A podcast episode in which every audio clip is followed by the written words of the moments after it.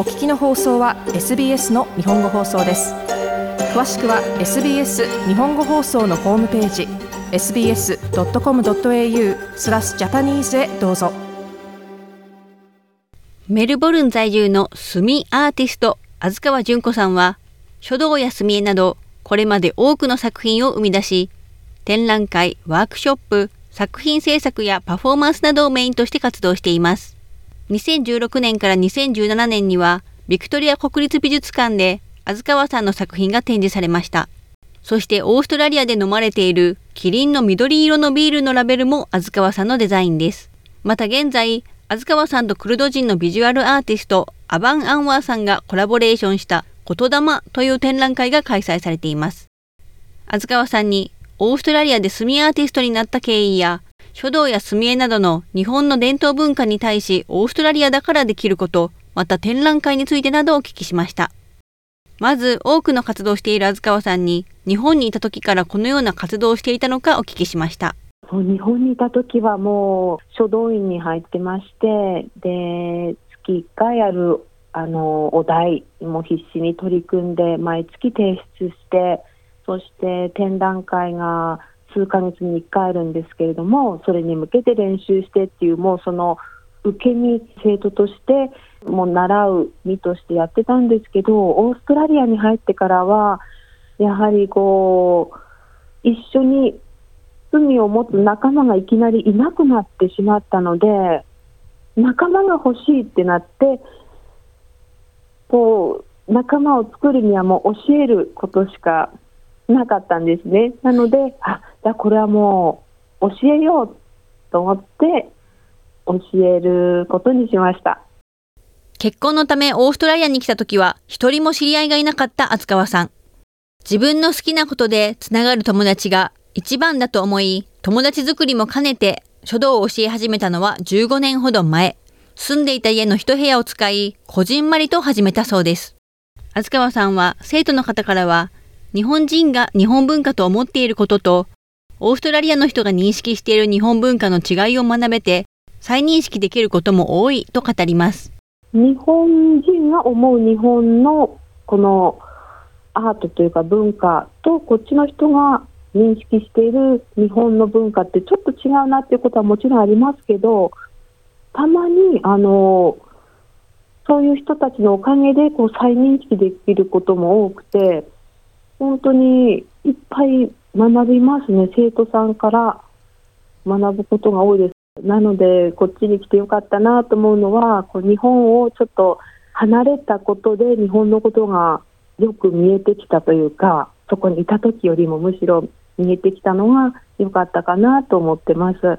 書道や墨絵など日本の伝統文化ですが、はい、オーストラリアだからちょっと違ったことができるというようなことはありますか？ああります。はい。まずはあります。えっとこの国ではまず筆が手に入らない。墨も手に入らない。で和紙も手に入らないから始まってまして、はい。あの全て私は日本からあの輸入してきてるんですけれども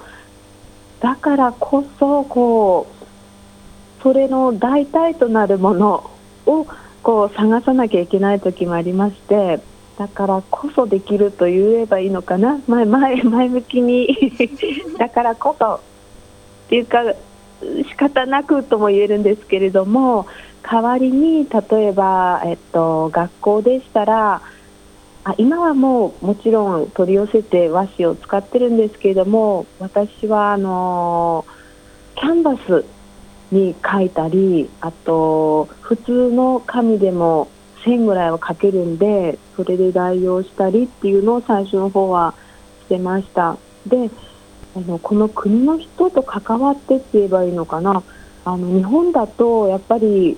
もう書道ってなるともう道具も全部ありますしもう書道だけを深く追求するっていう世界にいたのでこう周りの他にもいろんなこう画材があるっていうのも全然もう気づかない 気づかないぐらいのそういう環境にいたので他の画材には全くも興味がなかったんですけれどもここの国に来ると本当に皆さんいろんなこう例えば水彩画だったり生徒さんの中には水彩画が好きでやってる人がいたり油絵も好きでやってるあと陶芸も私好きでやってるのよっていう人もいたりで皆さんもいろんなことをこうやる人が多くてでそこの例えば水彩画やってる人が私のクラスに来て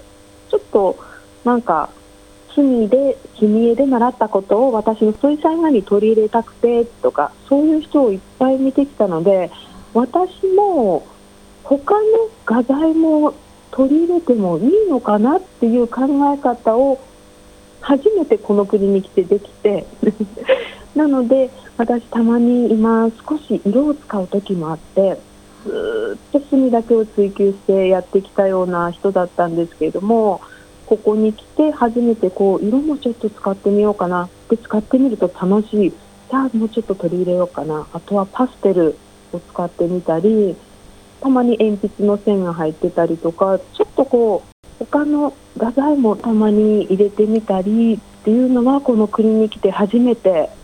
私のこう視野がちょっと広がったというかなのでそういう意味ではこのオーストラリア人の方とかには感謝です。墨で絵や字を描かれている時はどういった感覚ですか？これがまた不思議で私もまだ言葉ではこう表すことがまだできてない状態なんですけども例えば白い紙をテーブルの前に置いてじーっと見つめているとふーっとこうこの描きたいものというか描いてほしいって言ってくるものが現れることがよくあってでその時がタイミングでたまにもう白い紙をずっと見ても何も湧いてこない時もあるんですけどもそのたまにこう出てきた時はもうその時があのチャンスというかその時がもうあの制作のタイミングでで筆を取ってともうその浮かんできたのをこう書き上げる感じなんですけれどもその時はもう本当にもう無の世界なんですね。私の体なんですけれども何かにこう動かしてもらってるというか筆が勝手に動いてくれるというんですかね。なんか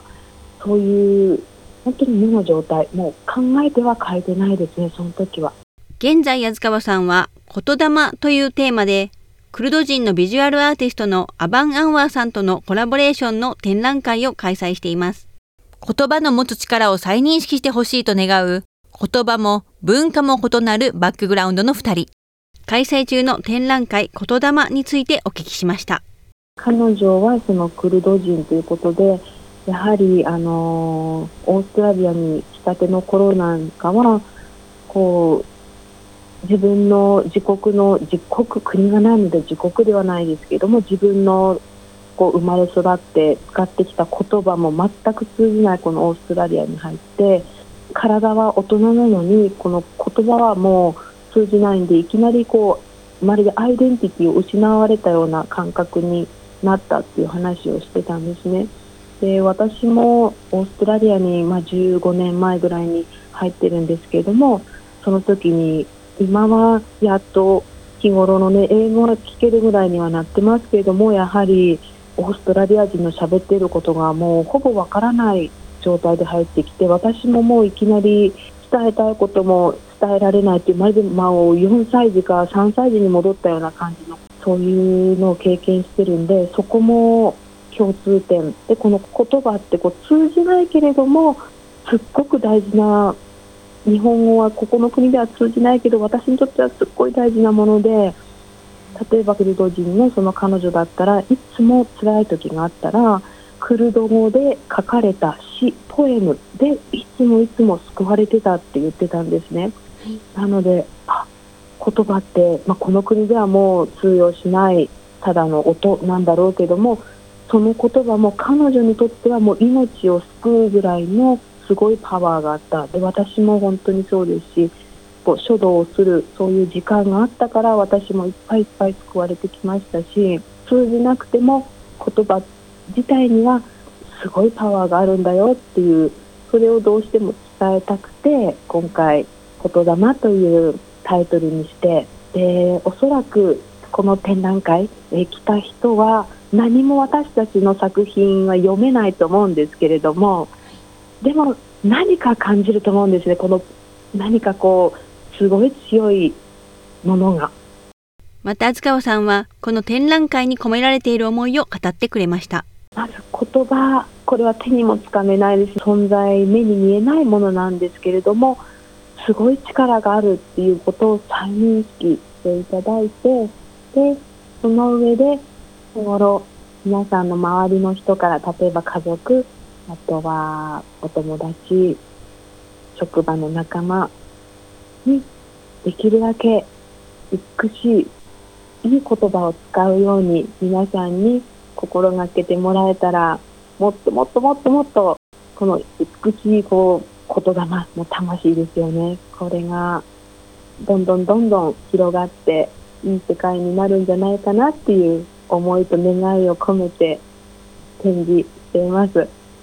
展覧会言霊は5月8日まで開催されています詳しくはバンユールシティカウンシルのウェブサイトまたは SBS ジャパニーズのリンクからご覧ください。